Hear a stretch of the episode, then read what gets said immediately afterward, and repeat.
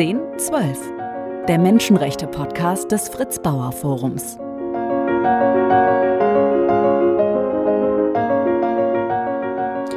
Heute mit einer Gesprächspartnerin, die sich seit Jahrzehnten speziell für die Rechte der Frauen einsetzt und das weltweit. 1993 hat sie dazu die Organisation Medica Mondial gegründet. Herzlich willkommen, Monika Hauser. Ja, vielen Dank für die Einladung. Ich habe es gerade gesagt, 1993, das sind jetzt genau 30 Jahre. Wie ging es damals los? Was war die Initialzündung, der Impuls zur Gründung? Ja, ich habe natürlich die Medienberichterstattung zu Bosnien verfolgt und ähm, sehr schnell verstanden, dass das Thema sexualisierte Gewalt ein sehr massives in diesem Krieg damals dort war. Und äh, da dieses Thema mich schon, ich will sagen, mein gesamtes bewusstes Leben hindurch beschäftigt hat und auch als angehende Gynäkologin ich natürlich mit dem Thema viel zu tun hatte, war mir sehr klar, dass die betroffenen Frauen sehr empathische und längerfristige Unterstützung brauchen. Und dann war es eigentlich nur noch ein kleiner Schritt für mich zu sagen, okay, ich breche jetzt mal mein Leben hier ab in Deutschland und fahre nach Zentralbosnien, was damals ja noch möglich war, ähm, Ende 92 und sehe, was ich an bedeutsamer Unterstützung für die Frauen aufbauen kann. Das war der Start. Aufgebaut haben Sie seitdem einiges. Ähm, wie hat sich Ihre Arbeit in diesen 30 Jahren verändert? Natürlich sind Sie als Organisation größer geworden, professioneller geworden. Die Einsatzorte sind mehr geworden in unterschiedlichen Ländern. Was hat sich noch geändert? Naja, genau. Damals bin ich alleine losgezogen und habe aber sehr schnell ein bosnisches Team äh, zusammenstellen können, die hochmotiviert waren in dieser noch Kriegssituation damals mit mir zusammen ein interdisziplinäres Therapiezentrum aufzubauen. Und äh, dann peu à peu haben wir das Kölner Büro aufgebaut und ja, dann kam sozusagen äh, kamen Projektaufbau in mehreren Ländern und ähm, ja, das das ist natürlich ein grundlegender Unterschied heute, wo wir fast 100 Kolleginnen im Kölner Büro beschäftigen und äh, Projekte in aller Welt haben, wenn ich das mit dem Anfang damals vergleiche. Es war auch damals kein Thema. Man hat das ja noch als Kavaliersdelikt oder Kollateralschaden abgetan, sexualisierte Kriegsgewalt. Und wir haben es geschafft, zusammen mit Aktivistinnen weltweit, dies wirklich zu verändern und ähm, klar zu machen, um welche schwere Menschenrechtsverletzung es hier geht.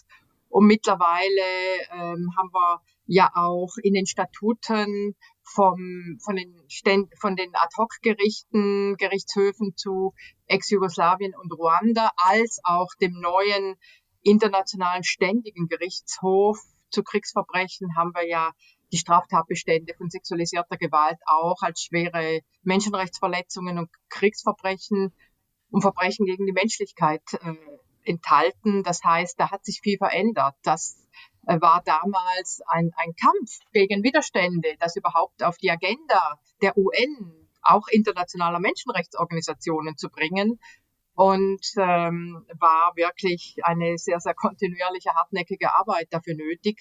Heute haben wir das auf der Agenda. Wir haben hervorragende Resolutionen, UN-Resolutionen, 1325 zum Beispiel, in der alles niedergeschrieben steht, wenn es um das Thema Frauen, Frieden und Sicherheit geht. Also das ist ein großer Unterschied zu damals. Und dennoch sehen wir, dass in der Umsetzung dieser wichtigen Resolutionen nach wie vor der internationale politische Wille als auch natürlich in den betreffenden Ländern, wo wir heute in Konfliktregionen äh, sehen, wie massiv sexualisierte Gewalt geschieht, äh, haben, wir, haben wir keinen politischen Willen, diese Resolution wirklich umzusetzen. Ähm, ich will nicht sagen, da stehen wir noch am Anfang. Das tun wir definitiv nicht, weil in den 30 Jahren haben wir Fachansätze äh, entwickelt, wie zum Beispiel ähm, einen stress- und traumasensiblen Ansatz, der gerade entwickelt ist für Frauen in solchen Kriegs- und Nachkriegskontexten, wo es um die Vermeidung von weiterer Traumatisierung durch Fachpersonal geht.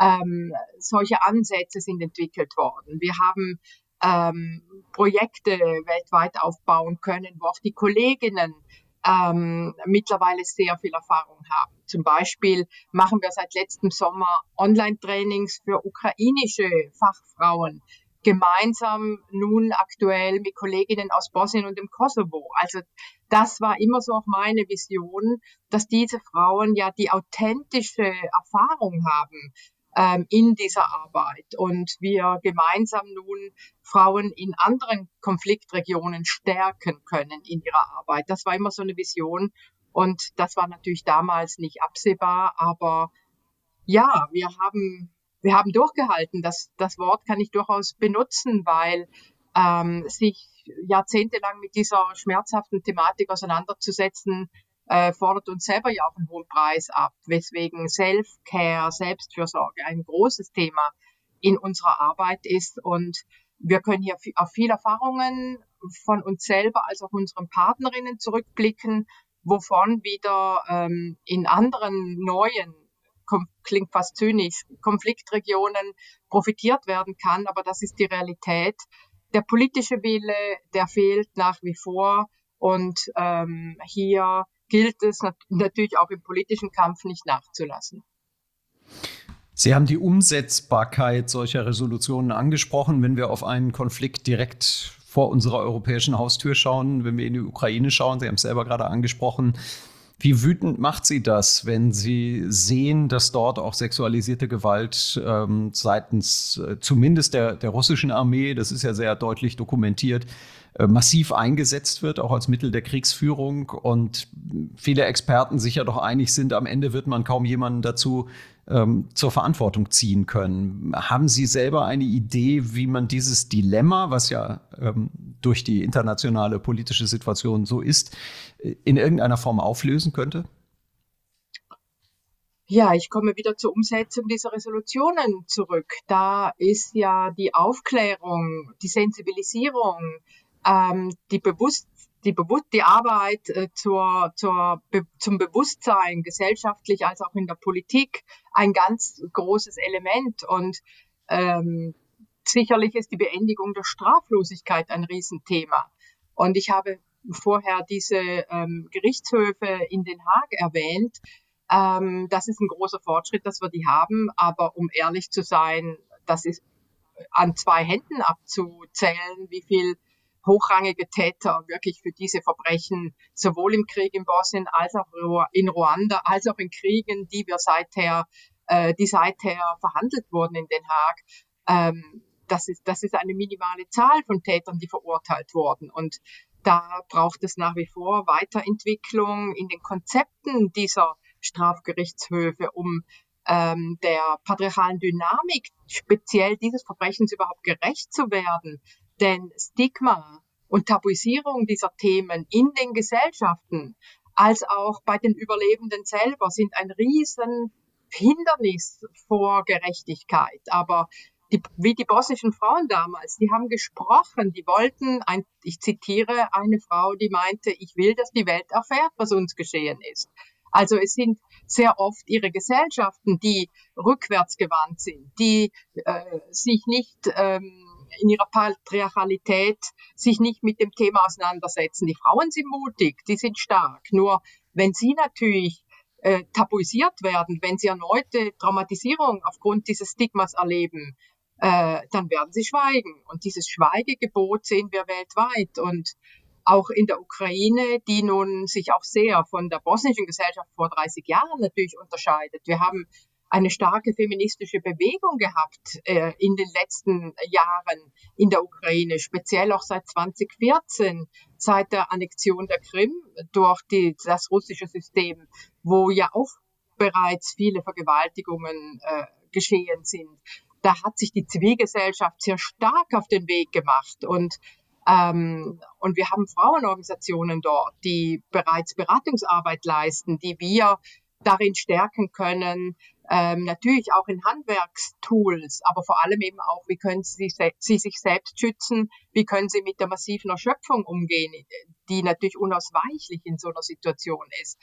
Ähm, Und trotzdem wissen wir, es ist eine patriarchale Gesellschaft, wie auch die Deutsche nach wie vor eine patriarchale Gesellschaft ist. Und für Frauen ist es sehr schwer, über diese Verbrechen zu sprechen. Und daher ist es auch sehr wichtig, dass Präsident Zelensky im letzten Juni die Istanbul-Konvention ratifiziert hat. Das ist das modernste, fortschrittlichste politische Instrument, was wir in Europa haben zur Bekämpfung von sexualisierter Gewalt, wo eben gerade diese Kausalität zwischen äh, patriarchalen Strukturen, Roll Stereotypen, Rollenbildern und, äh, und Diskriminierung von Frauen und immer noch, dass Frauen als zweitrangig äh, gesehen werden etc. Das, das ist dort ähm, sehr gut aufgearbeitet in dieser Konvention.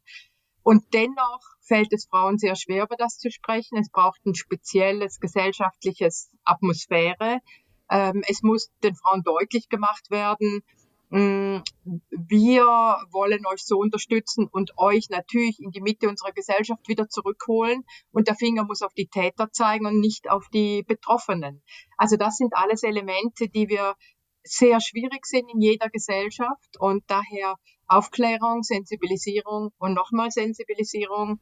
Und das braucht langen Atem. Ähm, wir arbeiten jetzt seit 30 Jahren und wissen, also ich weiß zumindest in meiner Lebenszeit äh, werde ich diesen Kampf weiterführen müssen. Und ähm, ich baue aber auch auf, auf die junge Generation in all diesen Gesellschaften. Ich, äh, auch in Deutschland sehe ich, dass sich Debatten verändern. Und ich baue auch auf Männer, denn ohne Männer, und es ist ja ein Männerthema letztlich, ohne Männer kriegen wir diesen Kampf nicht gewonnen. Der ist viel zu groß. Und daher ähm, baue ich darauf ähm, und fordere auch auf, Männer immer wieder hier zu reflektieren, in ihrer Peergruppe, wenn sie sexistische Witze und Sprüche hören, hier dagegen anzugehen und, und dass Männer auch begreifen, dass das gegen die Würde jeglicher Menschen ist, wenn, wenn diese Gewalt erfolgt und ähm, wir alle davon profitieren würden, wenn wir eine geschlechtergerechtere Gesellschaft werden würden. Jetzt haben, jetzt sind, bin ich von der Ukraine äh, zurück auch nach Deutschland gekommen, weil ich einfach immer wieder diese Brücke bauen will. Denn die viele Gewalt, die wir im Frieden haben, die ist ja die Basis dafür, dass wir auch in Kriegen so viel Gewalt haben. Das sehen wir gerade in der Ukraine, in, sehen wir aber auch in Eritrea, im Tigray-Gebiet, im Sudan, wo wie, wann wird über das hier in unseren deutschen oder internationalen Medien berichtet? Also hier ist natürlich auch, äh, wird immer wieder auch, ja, ähm, ausgewählt, was, was wichtig erscheint und zu Recht beklagen sich hier die Länder des globalen Südens, dass zum Beispiel jetzt auch ein Sondertribunal für die Ukraine im Gespräch ist. Abgesehen davon, dass das im Moment nicht sehr realistisch erscheint, ähm, ist zu erwarten, dass bei UN-Vollversammlungen sich die Länder des globalen Südens dagegen wehren werden. Wo ist das Sondertribunal zum Irak? Wo ist das Sondertribunal zum, zur De Demokratischen Republik Kongo? Ähm, also es ist mir wichtig, dass wir ganzheitlicher schauen und äh, nichtsdestotrotz äh, ist, erfolgt gerade ein extremst brutaler Krieg gegen die ukrainische Bevölkerung und hier sind wir aufgerufen, unsere ganze Solidarität zu zeigen. Wenn Sie den Bogen schon nach Deutschland schlagen, nehme ich das gerne auf. Wie ist denn die Situation äh, hierzulande? Wir schauen ja gerne in Anführungsstrichen betroffen auf Krisenherde in aller Welt. Gleichzeitig werden ähm, Gewalttaten gegen Frauen in der deutschen Berichterstattung sehr gerne als Beziehungsdrama oder ähnlich verharmlosend äh, thematisiert. Müssen wir auch ordentlich vor der eigenen Haustür kehren? Das müssen wir definitiv. Ähm, und tatsächlich passiert hier immer wieder dieses sogenannte Othering. Also ähm, ein türkischstämmiger Mann bringt seine Frau um und ähm, das ist dann gleich ein Ehrenmord. Wenn ein deutscher Mann das tut, ist, wie Sie sagen, eine Beziehungstat. Wieso äh, glauben wir, ähm, dass dieser deutsche Mann seine Freundin oder seine Frau nicht auch aus verletzter Ehre heraus umgebracht hat. dass diese Frage ist bei jedem Femizid zu stellen. Und was für ein Armutszeugnis für die deutsche Gesellschaft. Wir haben, wir verzeichnen jeden zweiten bis dritten Tag einen Femizid in Deutschland, wo ein Partner seine Freundin oder Frau umbringt. Das sind Wahnsinnszahlen und das äh, wir bezeichnen uns als hochentwickelte Gesellschaft. Äh, definitiv nicht, wenn es um Frauenrechte geht. Jede dritte Frau in Deutschland hat im Laufe ihres Lebens sexualisierte Gewalt erlebt. Ich kann das auch anders formulieren. Wenn ich die aktuellen Zahlen von der Polizeikriminalstatistik nehme, kann ich sagen, jede achte Minute erlebt ein Mensch in Deutschland sexualisierte Gewalt.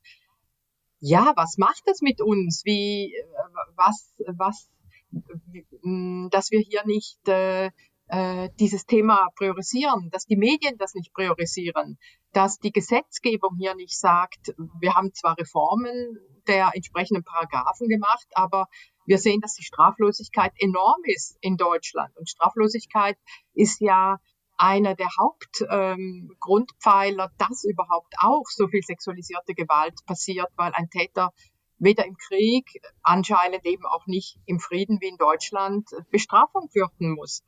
Ähm, wir haben je nach Dunkelfeldberechnungen wissen wir, dass nur fünf bis 15 Prozent aller betroffenen Frauen überhaupt Anzeige erstattet. Nur fünf, zwischen fünf bis 15 Prozent. Und davon wiederum unter neun Prozent nur Täter verurteilt werden. Also können wir von einer massiven Straflosigkeit ausgehen. Übrigens ist der Straftatbestand der Vergewaltigung in der Ehe in Deutschland ja erst 1997 überhaupt in Kraft getreten aufgrund der überfraktionellen, des überfraktionellen Engagements von, von Politikerinnen im Bundestag. Und Politiker wie Merz oder Seehofer haben damals noch dagegen gestimmt. Das muss man sich immer wieder mal in Erinnerung rufen. Das heißt, ähm, das Thema ist also tief in der deutschen Gesellschaft verankert und ähm, das Wegschauen auch. Natürlich sind äh, Frauenaktivistinnen, Frauenberatungsstellen seit Jahrzehnten dran und ihnen ist es ja auch zu verdanken, dass Frauen Unterstützung bekommen, dass Settings und Standards entwickelt wurden und auch, ähm, dass dieses Thema immer wieder äh, in die Medien kommt. Aber ich höre auch immer wieder von Journalistinnen, dass äh, ihr Chef, äh, ihr, ihr Chefjournalist, äh, der Chefredakteur meinte, ach, das Thema hatten wir doch erst vor einem halben Jahr, ähm, warten wir noch ein bisschen. Also es hat nicht diese Priorität ähm, in unserer Öffentlichkeit, die ihm absolut gebühren würde, um hier Veränderung bewirken zu können. Sie kämpfen ja sehr für diese Sichtbarkeit des Themas. Ich glaube, einer der besonderen Momente der 30-jährigen Geschichte Ihrer Organisation war 2008 der Alternative Nobelpreis. War das äh, nochmal, heute sagt man ja ein Booster oder ist das mehr ein schönes Symbol gewesen? Naja, ich habe viele Preise bekommen, die schöne Symbole waren. Der Alternative Nobelpreis war schon was. Also der, der hat uns schon auch gestärkt, weil die Jury explizit politisch argumentiert hat, ähm, dass es auch um die Transformation von Gesellschaften geht. Das war für uns natürlich ähm, ein, einen, hatte eine hohe Relevanz. Ähm, zum Beispiel haben afghanische Kolleginnen, eine Kollegin kann ich mich erinnern, die ist äh, die musste immer wieder ins Justizministerium gehen, um bestimmte Unterlagen zu erhalten über ihre Klientinnen, die im Gefängnis äh, wegen sogenannter moralischer Verbrechen einsaßen. Und äh, der zuständige äh, Beamte hat sie immer vertröstet und irgendwann nach der Preisverleihung hat sie dann auf den Tisch gehauen, ähm, was eine für eine afghanische junge Frau definitiv nicht vorgesehen ist und meinte, wir haben gerade diesen wichtigen Preis bekommen. Die Welt schaut auf unsere Arbeit und du willst mir sagen, dass du mich zum zwanzigsten Mal abblitzen lassen willst es ging dann relativ schnell, dass sie die Unterlagen gekriegt hat. Also ähm, und wir wissen ja auch, in dieser patriarchalen Welt sind Preise wichtig und äh, daher hat es uns doch immer wieder politisch äh, Türen geöffnet, aber es bleibt, eine Sisyphus-Arbeit, weil so eine Tür, wenn wir nicht aufpassen, ist auch ganz schnell wieder zu. Und äh, bei Menschenrechtsarbeit müssen wir uns immer wieder sagen, das Glas ist halb voll, sonst könnte man in der Tat manchmal äh, verzweifeln, aber ja, es ist halt voll und wir können ja auch auf Erfolge zurückblicken und ähm, daher ähm, ist noch viel Kraft da. Das sind natürlich zwei Extreme, die Sie da beschreiben. Die einen zeichnen Sie äh, weltweit mit einem wichtigen Preis aus, die anderen rücken ihre Unterlagen nicht raus. Wird Ihre Arbeit äh, regelmäßig behindert in den verschiedenen Ländern, in denen Sie tätig sind? Ja, man wird ja nicht sich hinstellen als Präsident oder als ähm, Direktor eines Instituts in Goma oder im, in Pristina oder in Monrovia und sagen, ich unterstütze diese Arbeit nicht. Das wird ja keiner heute mehr machen. Das läuft natürlich diffiziler. Also wir haben natürlich Afghanistan, wo das ganz klar so formuliert wird. Das äh, möchte ich natürlich nicht unerwähnt lassen. Aber ähm, die afghanische Regierung, so grob sie natürlich war, aber auch die vor den, die während der 20 Jahre jetzt hätte sich das nicht mehr getraut, so etwas zu formulieren.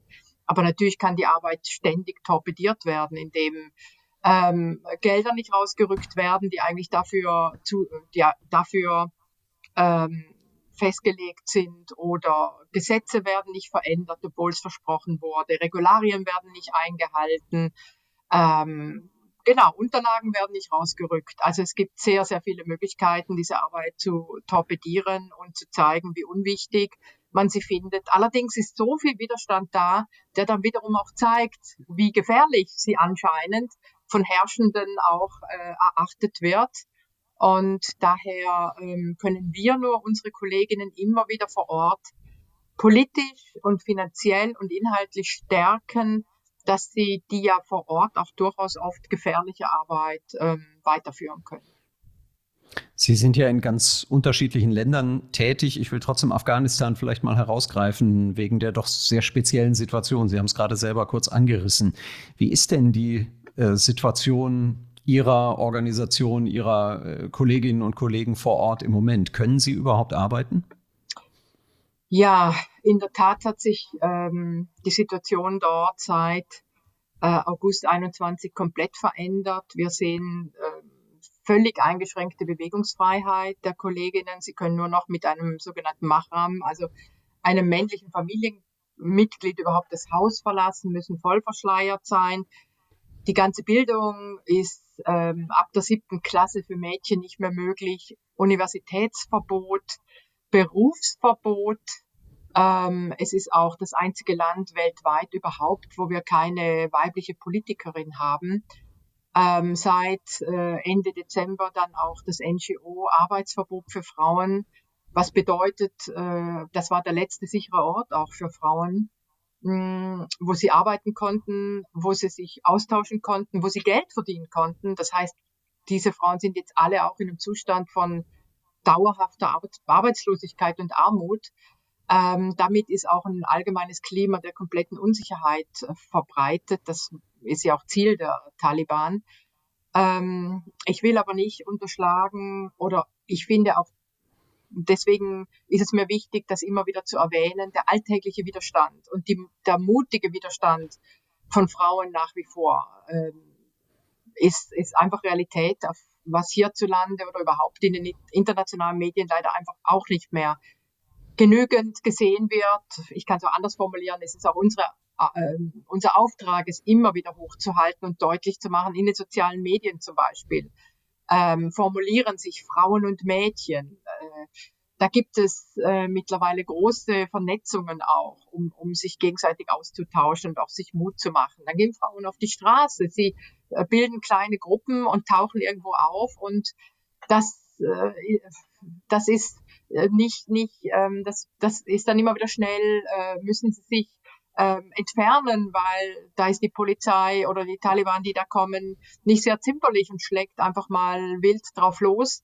Aber das sind immer wieder Signale auch an die Bevölkerung. Wir, wir sind noch da, wir, wir akzeptieren die Situation nicht. Und ich baue ja auch drauf, ähm, dass in den 20 Jahren ja auch viele gesellschaftliche Fortschritte sich entwickelt haben. Zumal natürlich vor allem in den größeren Städten auch. Und gerade die jungen Leute, auch die jungen Männer, die wissen, was sie verloren haben. Und da sehen wir auch viel Solidarität. Zum Beispiel haben Studenten ähm, einen Brief vor ein paar Wochen an den Direktor des Polytechnischen, äh, der Polytechnischen Uni in Kabul geschrieben, dass sie das nicht akzeptieren würden, dass ihre ähm, Kommilitoninnen nicht mehr studieren würden und sie den Unterricht nicht mehr besuchen, bis das Bildungsverbot aufgehoben sei. Also da gibt es, äh, da gibt auch viel Kraft nach wie vor. Die ist natürlich mit roher Gewalt ähm, schnell äh, wird die vertrieben und ist nicht mehr sichtbar. Aber also jetzt ist es wichtig, weiterhin an der Seite der, der Aktivistinnen zu stehen und allein schon unsere Zusicherung,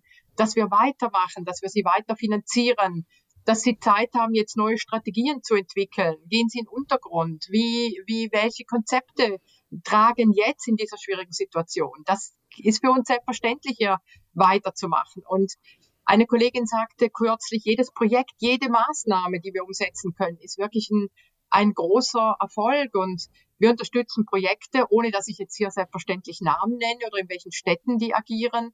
Psychosoziale Beratung für gewaltbetroffene Frauen wird nach wie vor läuft das. Ähm, auch gibt es, äh, bildet sich mehr und mehr ein Netzwerk heraus, wo Anwältinnen, Ärztinnen, Lehrerinnen äh, und persönliche Kontakte, Männer wie Frauen hier, Frauen vermitteln an solche Organisationen. Das alles passiert im Untergrund, ohne dass das groß ähm, öffentlich sichtbar ist. Aber diese Netzwerke gibt es und ähm, eine andere NGO äh, macht Weiterbildung für Juristinnen und, und über Online-Trainings. Das, das unterstützen wir. Denn dieses über 20 Jahre aufgebaute Wissen darf jetzt nicht verloren gehen. Das, das muss da bleiben. Und, ähm, und überhaupt Netzwerke gibt es in Afghanistan, aber auch mit der Diaspora weltweit. Hier versuchen wir auch Online-Konzepte zu unterstützen, damit es überhaupt Foren gibt, wo die Frauen sich auch austauschen können. Und das ist immer wieder mit Self- und Collective Care verbunden.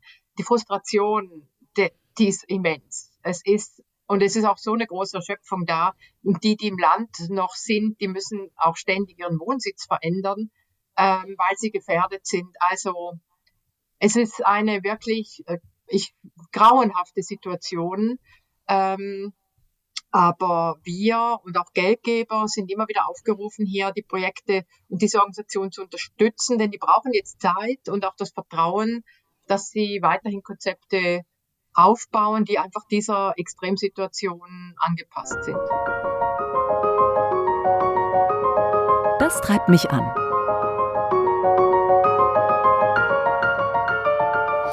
Sie kämpfen ja seit 30 Jahren gegen diese äh, schrecklichen Situationen.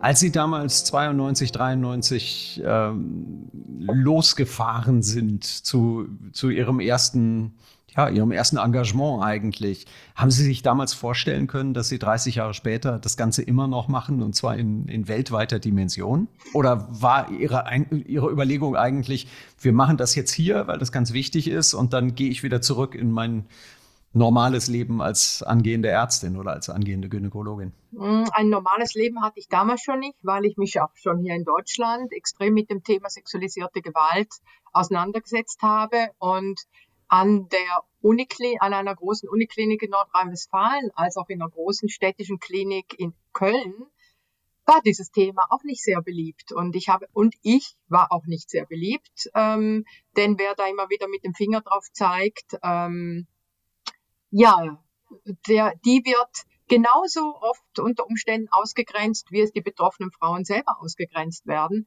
Also gemütlich war mein Leben vorher schon nicht unbedingt, aber das war mein innerer Auftrag und äh, nein, das hätte ich mir nicht vorstellen können, aber es war schnell klar, dass ähm, jahrelange Arbeit dafür notwendig ist, die Kolleginnen in Bosnien so zu unterstützen, dass sie dann selbstständig diese Arbeit weitermachen können, dass sie eigenes Fundraising und eigene politische Arbeit machen können. Und so war es ja dann auch. Äh, die Kolleginnen von Medica Senica sind dann auch nach zehn Jahren selbstständig, haben sie das Projekt, die Organisation weiter übernommen und arbeiten ja bis heute vor Ort und sind nach wie vor der Stachel auch äh, für die bosnische Politik und, und sie lassen hier nicht nach. Und das war ein äh, diese Hilfe zur Selbsthilfe ähm, und sich wieder rauszuziehen und die Organisation darin zu unterstützen, selbstständig werden zu können. Das war dann auch das Konzept für die folgenden, nachfolgenden Projekte. Und ähm, ja, und es, wir sagen mittlerweile, es braucht eine Generation mindestens dieser Arbeit vor Ort. Nichts mit Quick Impact, äh, sondern Bewusstseinsarbeit, Traumaarbeit. Ähm, konfliktpräventive Arbeit braucht diesen langen Atem, gerade weil wir wissen, dass sonst transgenerationale Traumatisierung zu neuen Konflikten führen kann, wie wir das leider in vielen Nachkriegsgebieten heute sehen. Ähm, und daher war schon relativ schnell klar, da brauchen wir jetzt einen langen Atem. Dass dann Kosovo kam als nächstes, war nur folgerichtig in unserer Arbeit. Gut, dass wir auch in, nach Afghanistan und in afrikanische Kontexte gehen werden, hm, ja, das, das war am Anfang natürlich nicht absehbar, aber heute erscheint mir das alles sehr, sehr logisch, ja.